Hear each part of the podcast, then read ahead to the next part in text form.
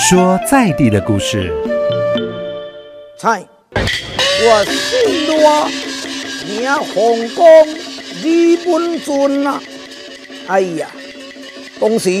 我不听到父亲。对于很多老一辈的不带姓名，我们家中的阿公阿妈，他们童年呢最快乐的回忆。就是站在庙口的戏棚下捡糖果啦，看布袋戏，特别是那种逢年过节，最期盼的就是庙会举办布袋戏酬神的演出。哇，望着台上栩栩如生的戏友，招来逝去，高手过招，飞跃翻腾，大家看的是啊，掌声如雷，如痴如醉。接着呢，布袋戏转移到戏院里面表演。当时啊，流行改编武侠系列小说，而且在表演结束前呢，会刻意营造那种悬疑诡谲的气氛，用来引发呢戏迷的好奇心，然后吸引呢观众买票进场看戏。直到一九七零年，黄俊雄的作品《云州大儒侠》在电视上面演出，成为风靡一时的电视布袋戏。黄俊雄布袋戏播出的期间啊，相信老一辈的人都记得哇，曾经缔造出啊收视率啊高达百分之九十以上的记录。在剧中的史艳文啦、藏镜人、冷 key 啊，都成为家喻户晓的人物。接着呢，发展出与传统布袋戏有所不同的霹雳布袋戏，除了有华丽逼真的电脑特效、专业的走位分镜。开创了另外一个崭新的布袋戏时代。然而，真正的布袋戏吸引人的不光是声光效果，而是本身的剧情内容才是让人想要一看再看的原因。因为剧本会引用文学诗词，搭配精彩的口白，还有剧情内容呢，跟台湾社会紧密连结。布袋戏呢，可以说是一门全方位的艺术。今天透过生活阿狗狗说在地的故事节目单元，寻找在台中市杰出的演艺团队生五洲掌中剧团，让团长王英俊来说说有关于布袋戏与台中在地的故事。听众朋友，大家好，我是这个深武洲掌中剧团第二代的团长哈。王英俊从小呢就跟着爸爸王金池走遍了大小的文武场，也见证过布袋戏过往的繁华。就您的角度来看，你眼中的布袋戏文化是什么样子的？那我主根呢哈，虽然那群的教人做起人讲的哈，就是耳濡目染，跟在我爸爸身旁，这个看布袋戏，学布袋戏。见证了布袋戏的风华。那我囡仔时代在看时哦，我爸爸那阵在做哦，也不用海报，也不用宣传车，哦，不用做很大的大肆的推广，就会庙口就会挤满了人。所以以前是不是呢？一有演出的公告一登出来，时间到了，大家就西老扶幼啊，一起来看布袋戏。以前也不用公告嘞，都不用公告。时间到了，他们因为以前的庙会比较隆重一点，比较少。以以前的庙会呢，它可能是一年一次的大热闹、大拜拜。所以呢，整个村庄人都会来到这个庙口，因为以前娱乐没有那么多，所以现在的多元娱乐哦，把这个有挤压到。那以前的话，这个庙口的盛世的话，基本上是全村庄总动员，所以以前的话会很多人来看戏，哦，看在很风光。可是经过这个时代的农业转成工商，转到科技哈，这个布袋戏它也是属于比较传统这一块比较没落，所以观众也流失了。你现在的多元媒体的兴起，有有很多的娱乐这样子，所以现在要演一出戏，要很多人看，其实。不是那么容易，不是那么简单的，所以我们要更加的去做哦，电视、电台或是文宣、海报、宣传车这些的推广，让更多知道说，哎，有一场好戏可以大家来参与这样子。所以时代在变呢，宣传的管道方式呢，也需要与时俱进了。嗯那在台湾中南部呢，布袋戏的技术呢，还有发展，明显的好像跟台北的剧团会有一些不同的走向哦。那当然，我们去服务广大的村民啦，或是是社会上各个阶层的人，我们会用一些比较浅显的，甚至我觉得有时候布袋戏它那个呃口白非常风趣，好像在呃一些诗歌的演唱那种感觉，充满了那种文艺气息。然后他用那种风趣的对白对话来吸引观众。那音乐的话呢，就是像是南管啦、北管，还有潮调等等多种的曲调。同时呢，也把民间的武馆呐，还有庙会的宋江镇的武术的招式，好像也都融入到这个布袋戏的武。戏还有动作，开创出就不同于以往比较更丰富、更多元的布袋戏哦。那所以像是中部地区的布袋戏演出的方式，跟其他地区有没有很明显的不同？我们主持人真的是练家子，哦，真的，行啊来来行的 哈。我简单的讲一下哈，北部的哈锣鼓的布袋戏，目前为止他们都还比较保存这个传统，哈。北部有这个传统的西元派的、皖南派的，像我的师傅陈希王，就是文化部的人间国宝，今年九十岁了，哈，他还是在做这个传承这一块。就是他们比较比较注重的是卡波秋罗，它的身段，哈，还有结合它的锣鼓。那我们中南部的话，因为这个它的市场的趋向，基本上比较少这种传统的布袋戏，都是庙口的或是金光的。因为在庙口的话，你要比较热闹，哦，可以吸引观众，所以在多元娱乐的夹杀之下，还有歌仔戏、电影啊，还有那个康乐队啊，所以我们布袋戏就是。会出很多的招式来吸引观众，这是跟早期的演出环境一样。那台戏院它是花钱买门票的，所以发展出来台湾特有的独一无文无二的文化金光布的。所以中南部他们的脚步呢，那看这金光戏会比较青睐。可是，在这个现代金光系的话，它是注重声光效果，有时候还会喷干冰。对对对，你想象得到，通通都布袋戏会飞啊，对，会变脸啊，会喷火啊，什么这些花招、噱头、特技都有，所以。他在着重在这一块的时候，会相形的在这个超偶的视角之下，会比较薄弱一点点。哦，所以如果说是以北部跟中部来看的话，北部他会比较着重在超偶的那个技术。目前的发展来说是这样子没错，但是我的师傅陈雄老师他说，他其实他很年轻的时候，他是到南部这边来学掌中技艺，回去北部的，所以他北把北部的优点跟南部的把它糅合之后，发展出来独特的超偶。所以他算是现在全台湾里面超偶最最精致的，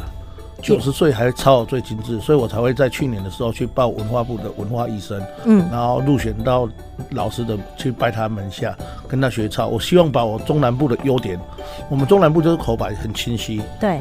哦，生旦净末丑，你讲什么？像黄俊勇大师，我因为我们是五洲牌。我们这个系统叫深五洲，那我们呢是属于五洲系统的。我们爸爸传承下，我们是五洲系统。那这系统是属于哦黄俊雄大师的爸爸黄海带，就是我们的祖师爷开创了这个门派。那五洲派的特色就是五音分明。哦，像我妈妈以前说，她还没嫁给我爸爸的时候，她看布袋戏都不用看，她只要在厨房在煮菜的时候用听的，就可以听到黄俊雄生旦净末丑很鲜明的人物角色的这个说学逗唱。所以，我们基本上我们的基本功就是从这边从小扎根就这个，好像我们生五洲，我们就特别注重在声音的发展，好每个角色他的语气，他要声音的变化，轻重缓急，这是我们的强项。那在中南部的发展长期下来，哈，我们的超偶比较没有北部的那么细腻，没有那么注重。再就是我们锣鼓的失传，其实你可以发现到现在中南部很少有锣鼓。的那个乐师，因为你养不起，你培养不起这些人，那现在有的话就是临时的，因为一年级下来没有几场。可是我在我们老师那边发现到，他很坚持，很传统，他们出去就是传统的。像之前去参加高雄大港开唱摇滚的哦，也请到他，他代表的是北管的锣鼓重金属，所以这是很有特色的东西。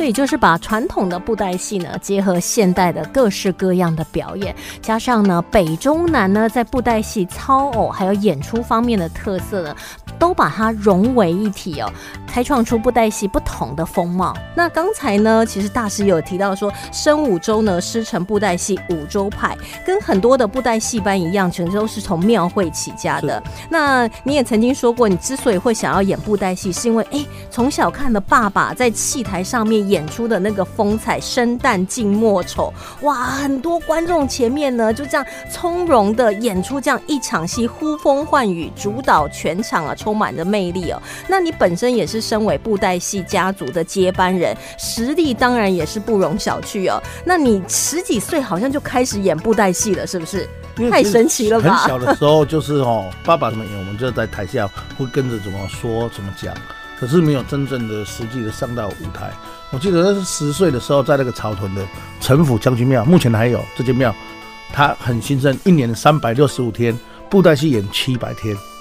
哇，三百六十五天演七百天，一天演两场。对，一天等于有两场演出。好，那一天等于有现在目前来是哦，因为全国的信徒很多，就是车子不见的啦，丢东西的啊，都会去那边还愿。嗯，那去那边还愿的时候，将军都要要还愿是演戏，他爱看戏。对，所以很多信徒都是还愿演布莱戏，所以很多啦啊。但是目前我知道，因为他是南投草屯嘛，所以他以照顾南投的剧团为优先，所以基本上都是南投的戏班在那边做表演。可是他们有一个很好，就是说他希望是演现场的。他们有两个舞台嘛，一个主主舞台就是说你要演现场的。我觉得这长期下来会培养年轻人，因为其实像我们这一代六年，我们是六年级，再下去七年级生、八年级生，他没有那个演出的环境，所以很多人就不会演戏了，嗯，就都要演录音的。可是那妙方他长期一年有三百六十五天，对，每个剧团来都演十天，那十天都要演现场的，所以久而久之，这些年轻人他如果愿意走布袋戏这个传承路的话，他会投入到这一块。所以演现场来讲，它的挑战性在什么地方？演现场其实戏法人人会变，巧妙各有不同。其实我们五洲派哈，刚刚说到这个特色，五洲派它比较灵活，比较活戏，看哇嘿，所以这场戏它是没有剧本的。像我们的剧本就人事实地物，什么人要去什么地方要做什么事情，就这么简单。它就是一张无字无字天书啦，一般人是看不懂的。嗯，他也不知道你要演什么。可是我们大部分的就就是会把所有的情节都放到我们脑海里面。好、我们大概知道哦，我我要讲什么，这就是主演的功力，嗯考验一个主演的功力。可是这有一个问题，就是传承的问题。对，你主演很强，可是当十年、二十年、三十年过后，这张纸你自己都看不懂了，嗯，那你后面传承人怎么办？所以这是我们目前的困境，我们要去把这些看家戏，就是拿手的经典戏码，再把它重新的让传承下去，这样。所以会不会有可能同一出戏，可是在不同的时间点演出？因为你只有人事实地物，所以你有可能在台词啊、对白、动作都会有一些不同。对对对对对，当然那个味道也会走掉，但是还好，就是我们那时候都有录音了。嗯，其实我们有大量的录音带，光我自己的录音带就有超过一千个小时以上了。所以，我们从那个录音，然后再加上剧本的辅助的话，你可以把这些副科重现出来。那我讲的另外一个门派是格派，我们有很多门派，我们是五洲嘛，那个格派他们比较好一点，他们在当初的环境是比较属于比较经济富裕的一点点，他们都是属于请编剧导演的。所以呢，基本上编剧导演排戏的先生会帮他编戏嘛。那这个剧本呢，大概十三章。那十三章的话，基本上啊，大大部分是这样。你主演你就照本宣科读剧本，十三章念完就两个小时，哦，就演完了。就有点像是我们感觉就是演戏的那种，我就是这个角色在这个时间点讲这个话，做这个动作，可是跟你们的派别比较不同。对对对，因为你们就等于是艺人校长兼撞钟，所有的一切全部都是全包对。对对啊，所以他们这个好处是说，二十年前爸爸怎么演，二十年后呢，儿子拿爸爸的手稿剧本就照本宣科念，就可以的。所以各有千秋，各有特色。可是发展出来的话，我我们这样讲，如果这个剧本八十分，你就一直演就是八十分。对，那我们活戏的部分呢？今天我们心情很好，观众很嗨的时候，那个剧本八十分，你演的可能九十分。对，那、你今天可能心情不太好，可能剧本是八十，你演的大概六六十七十。所以还是会受到一些影响。对对对对对对，可是我觉得他就是会，好像是超偶师他本身的心情，嗯会影响到整出剧，对对对。但是也会加分很多。对对对对可是就是传承会比较不容易。所以像现在我们文化部啊，还有我们的文化中心呢、都蛮鼓励支持我们这些年轻一辈，要把老一辈的意识的戏再把它复刻。那怎么办？就是数位化，嗯，这些文字要把它整理出来。像我今年我一出是年度大制作，也是做售票，在年九月份的时候，也是文化部的那个案子。这是我跟一个剧团的老师合作。我们刚刚说到五洲派，说到了格派，按照我现在又跟我们皖南派的陈希勇老师学另外一个门派西园派。西园派在台湾来说也是举足轻重的那个地位。那这个许振中老师也七十多岁了，所以我今年特别提的一个案子是找他合作，要把他的五十年以前的戏重新再把它搬上舞台。那有一个很大的问题，其实专家学者他们都很肯定这件事，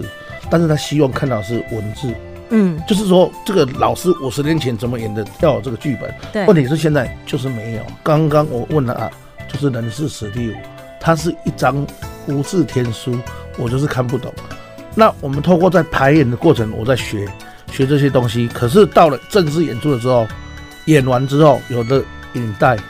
我可以把这些影带用听打的部分，把这些逐字稿的剧本全部把它打下来，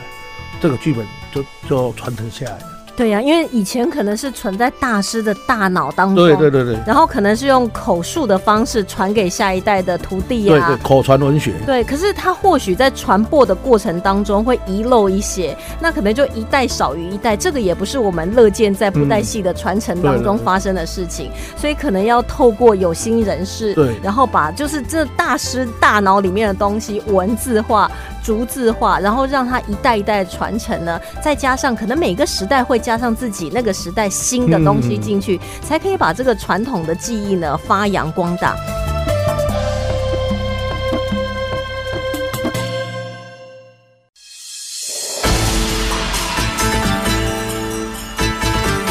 东山中许多世人，一路西天出境，来到葫芦墩，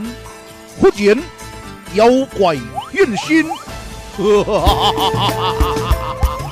不过，其实到今天来讲的话呢，传统布袋戏还是会有那种比较难掩落寞的趋势，这个我们也是必须要面对的问题。对，像有时候我去那种，比如说庙里拜拜啊，嗯那可能就像刚才大师讲到说，哎、我们可能就会有些人他许愿，然后他可能神明想要看戏，他就会请一个戏班在那边演，但是台下的观众是没有人的。对，真的有时候就是寥寥无几，甚至就是完全没有人，就真的就是神明在看。那生五洲掌中剧团呢，现在好像已经要准备走入校园，要培养未来的种子观众，因为你不能说我就只靠神明在看戏呀、我们还是需要说我们观众，不管是走进剧院，或是打开电视，或是走到庙口，或是任何的那种舞台表演，我们真的是需要观众在那里，这样才会有互动嘛。这样超偶师他才会觉得说，嗯哇，今天心情可能一百分破表，那演出真的是不止神明看得开心，然后大家也看得开心。在这种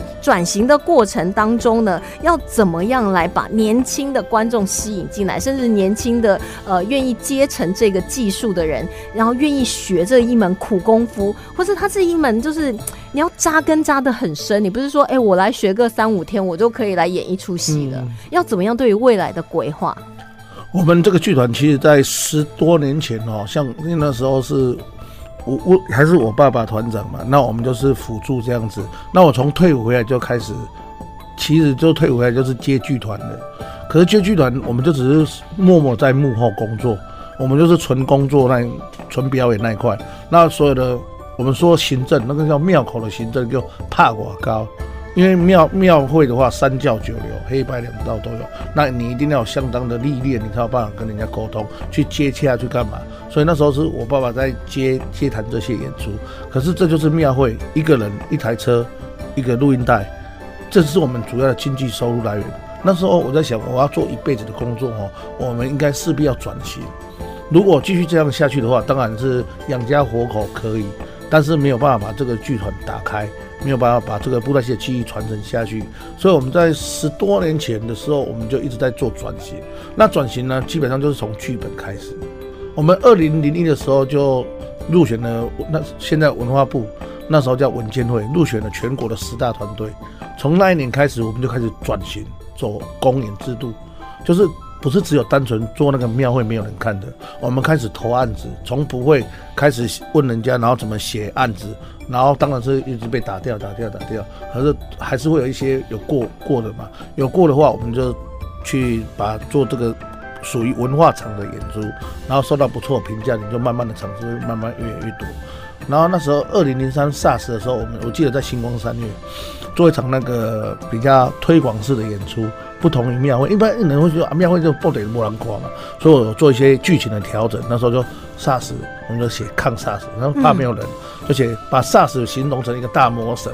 哦，然后就抗 SARS 的英雄的过程这样子，然后刚好一个校长看到，哎，他说，哎，这个布袋戏其实也不用演教教宗教校、对忠孝节义的很严肃的那种方式，也可以做很生活化的嘞。然后后来他就找我们合作说，你可不可以跟我们去舟山教师研习？嗯，哦，这个校长那当时是宜兴国小的魏水明校长，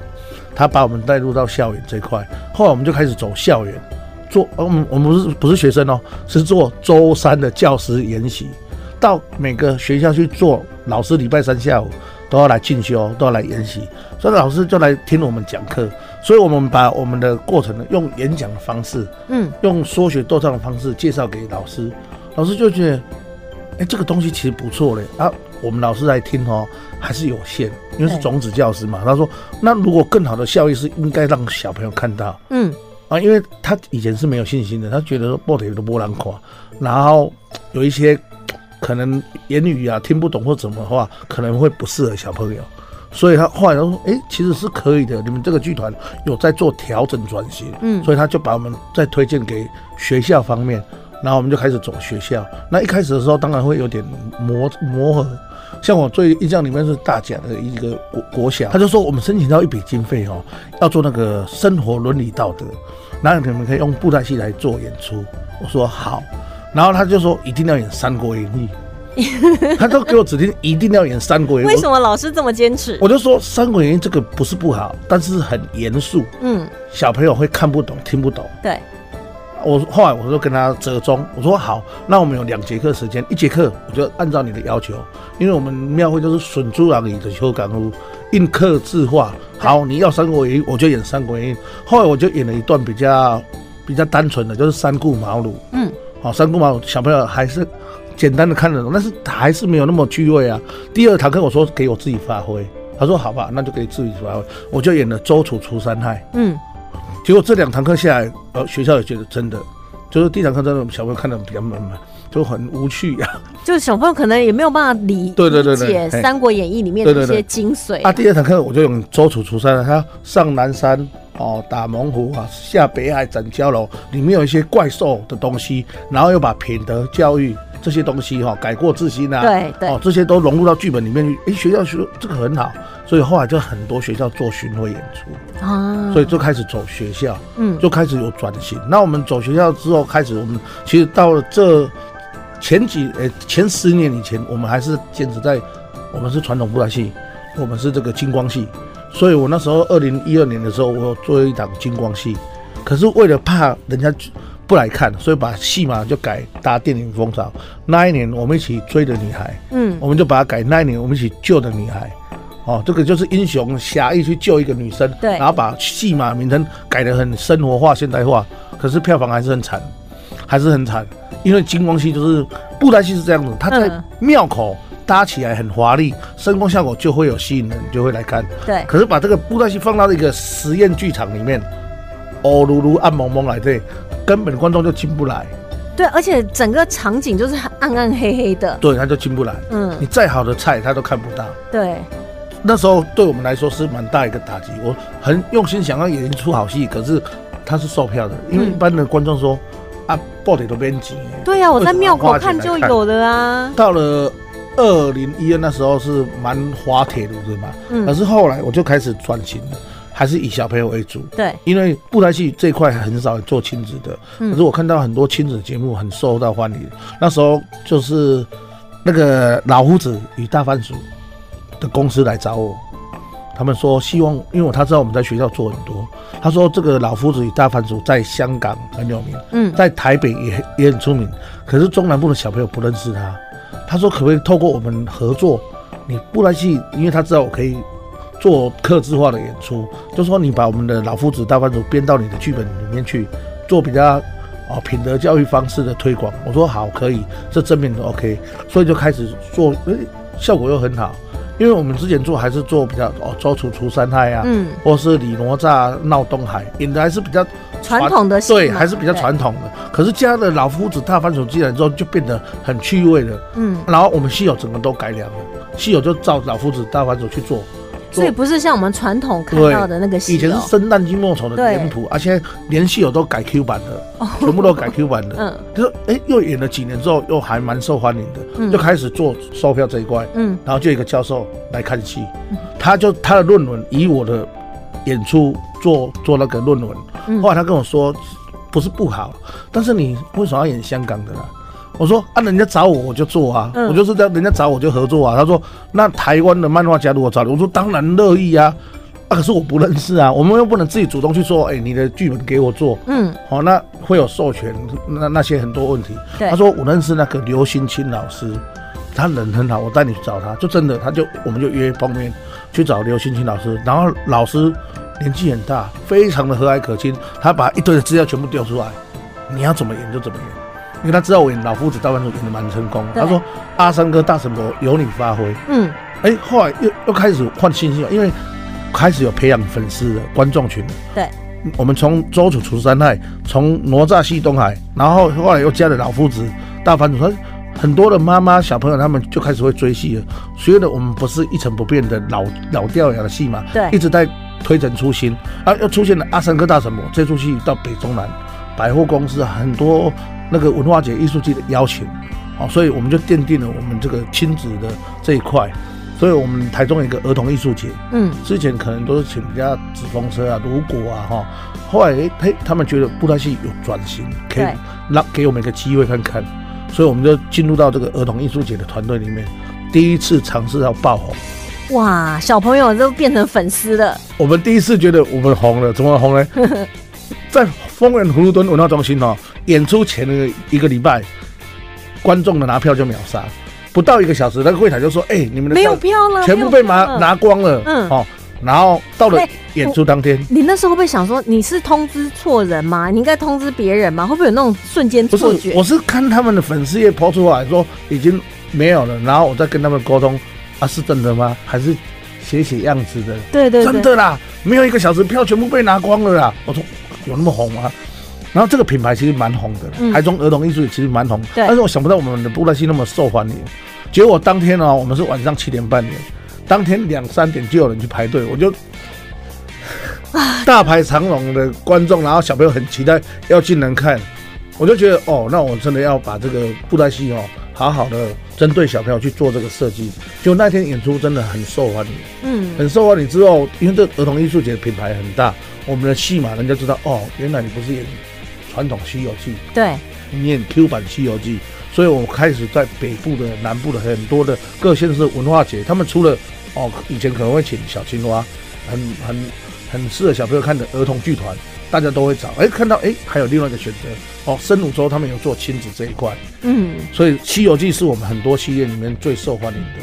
所以一直推，从二零一五、二零一六、一七到一八到今年，我们就一直有摇滚布袋戏、爵士鼓布袋戏，然后还有正头布袋戏，我们一直在跟很多的那个表演艺术做结合，嗯，然后希望说。这个类型的观众来看传统布袋戏，我们传统布袋戏也可以欣赏到摇滚的、爵士鼓的、正头的，就一加一会大于二。对，而且互相呢，就是学了对方的好处，然后把自己又在进化成更厉害的角色。那其实刚才我听到团长在那边讲到整个转型的过程，可能一开始的时候，人家会觉得说，哎，我们就是接庙口就好啦，你这么还要去写标案，还要去研究那里面，还要配合他们做什么戏。其实，在这个过程当中，如果停滞不前的人，他当时可能真的还是日子过得还蛮舒畅的，就是他停滞不前，他可能会觉得说没关系啦，哈，就一场戏一场戏接。那你们那时候可能就是一个标案一个标案，中间也当然也是可能有些标案是没有会遇到的。嗯可是，在慢慢慢慢，我这样听团长这样讲述的过程，会觉得说，虽然中间很辛苦的一步一脚印，可是走出了属于你自己的路。或许日后还会哆啦 A 梦也加入了，对不对？佩佩猪也出现了，如果他们愿意来找我，我当然合。对不对？但是我现在是目前是演合法授权的。当然，当然，当然，当然我们是必须要尊重智慧财产对权。因为对对因为因为人家如果冒用你们的，你一定也会觉得说那是我辛苦研发出来的嘛，是不会的，对不对？我我这个《西游记》，我跟跟我们听众朋友报告，嗯我们宜兰的国立传统艺术中心当初还要跟我们买版权，嗯，因为他觉得我们这个 ID 的剧情很好，当初有派派人跟我接洽说，希望把我们买版权，然后做一个复刻版的什么《西游记》的迷宫在园区里面。对，我说不用不用，因为他是文化推广，说你们要用就用。然后来他找我去那边演了一个多月，然后有把这个做推广这样子，对。我们是希望做更大的推广啦。就是大家一起把这个饼做大啦，对对对不是说哎呀，我们就是固守在我传统这一块，我不可以这样，我不可以那样，不然我就失去传统了，我就跟以前不一样。可是时代在变，各个产业、各种表演的形态都会可能结合了古典，也有可能啦，现代啦、卡通啦，甚至摇滚，会为布袋戏呢创造出属于他自己不同的样貌，在二十一世纪新的样貌。所以在未来来讲的话呢，你觉得对于发扬偶戏文化，你自己，你自己除了说，哎，我希望能够不断的推出好的剧，吸引小朋友、大朋友、老朋友，还有神明都可以一起来欣赏。但是你对于布袋戏来讲的话，毕竟你是从小耳濡目染，这也是你一辈子的志业。你觉得你自己身负什么样子的使命？我觉得传统跟创新都要兼具。在我的剧团，因为一般人会讲说它是传统、传统、传统，它是什么金光、金光、金光。可是，在我让客户、让观众的眼中，我们就是一个很多元的偶戏。你希望我们有传统表现的时候，我们可以拿得出来很传统的。所以我今天我已经四十多岁了，我也拿到比赛全国第一名了。可是我还是愿意每个礼拜都有两天的时间坐车到台北。跟九十岁的老师傅在学很传统的基本功，因为我觉得这个传统基本功呢，底子一定要很扎实。因为我本身在教育大学也开课，也是教大学生演布袋戏，所以呢，我觉得应该要把更这个炉火纯青、精益求精的掌中技艺传给这些年轻人。所以我就做传统这一块。那创新的这一块，我觉得这几年我在也在转型当中。这几年我比较跑国外，因为我们像。我那我第一次接驾是应该是那一年的话，哎，去泰国参加国际偶戏节，还上新闻。嗯，为什么上新闻？因为本来都已经谈好了要过去了，我们很荣幸受到邀请，三十几个国家。有四十多个团队，我们代表台湾。结果太王驾崩，我那个新闻很大。哦，对，那太王驾崩，结果取消所有的娱乐。对。然后我机票都买了，然后新闻那个在媒体找我说你是太王驾崩最难过的那一个受害者。对，他说因为我牺牲的真的整个我的那个机票全部都买了，整个都我大概赔了五十多万。嗯。啊，后来就是赶快填写证明哦，后来手续费而已啊，后来没有到几十万啊，大概。不到几几万块，但是失去这样的演出机会是更难过的。没有啊，但是这个活动它延期了。哦，那还那还好。他延了三个月之后 还是办，因为这这是国际的啊。对。他请了三十几个国家、四十个多个团队，所以我们就代表台湾过去。嗯。然后去那那边，我大开眼界，因为这个活动啊很特别，每个团队只要演一场，嗯，他只要求你演一场，但是要求你每天都要看戏。因为看来自全世界三十几个国家的偶戏，所以我们在看戏的过程发现到，我们拥有的比人家好的，我们不足的，我们比较需要去加强的地方，所以呢，我们就觉得，哎，全世界的偶戏都是演给小朋友看，嗯，只有台湾的布袋戏演给老人跟神明。鬼神看哦，对不对？一样的市场，对对对，所以我们转型这条路是对的。嗯，因为小朋友是未来的观众，对，小朋友如果喜欢的话，以后他长大他也会带小朋友来看。嗯，因为剧团你有传承的问题，观众也有断层的问题，对，所以我们在这个参加世界偶戏节当中，我们把这些资讯都一直吸收回来。那时候我就觉得我要办一个台中国际偶戏节，因为我们到国际上很受欢迎，真的把台湾的。这个偶戏宣传出去的，那我也希望把这些世界朋友把他们拉进来。可是我们只是口头讲而已，就是很机缘的机会，就刚好办花博，所以刚好有这个机会，我把这个案子都写上去，然后受到我们文化局长官的认同，说哎很好哎，世界办花博，那有世界的偶戏团队进来的话更好。我想这是一个宣传，我们有邀请台中的团队，台中团队他会在自己的粉丝群。哦，FB 宣传说他去花博，那就是一个宣传。嗯，再来北部、中部、南部的各县市的，我们都有邀请，他们也会在哦苗栗的县市，在桃园的、在嘉义的、高雄的，帮我们宣传台中花博。更难的可会是这个世界邀请到十二个国家以上，这些国家他们都在自己国家的偶戏的粉丝页帮我们宣传，像西班牙也上的报道，哦，厦门的表演团队也上的报道。嗯，我觉得这是很很。一个很大的成就了，这对我来说，就把台湾的布袋戏推上国际舞台，让世界看到台湾的布袋戏。今天听了王英俊王团长呢，生武州掌中剧团团长王英俊跟我们聊了这么多，其实不单是你自己呢，呃，已经算是我布袋戏的大师了，还是会希望说把北中南所有的各家的长处精华，然后再融为一体，成为是台湾布袋戏的再进化，然后也希望说我把台湾的布袋戏带出去，然后把世界的布袋戏，把世界的偶戏带进来，然后等于是全世界。大家一起交流，可能我们从别的地方学到了，哎，我们自己的功力又变强了，然后我们自己的长处也可以贡献给其他国家的偶戏，等于是在偶戏界大家一起来提升，这个可能就是需要靠大家一起来努力的，往下扎根，然后往上发扬光大。今天也非常谢谢王一俊王团长来到我们节目当中跟大家聊了这么多，谢谢，谢谢大家，山水有雄宏，期待再相会。生活阿狗狗说在地的故事，将会继续为听众寻找更多令人感动的在地故事，带着大家更认识自己生活的这片土地。以上单元内容由文化部影视及流行音乐产业局补助直播。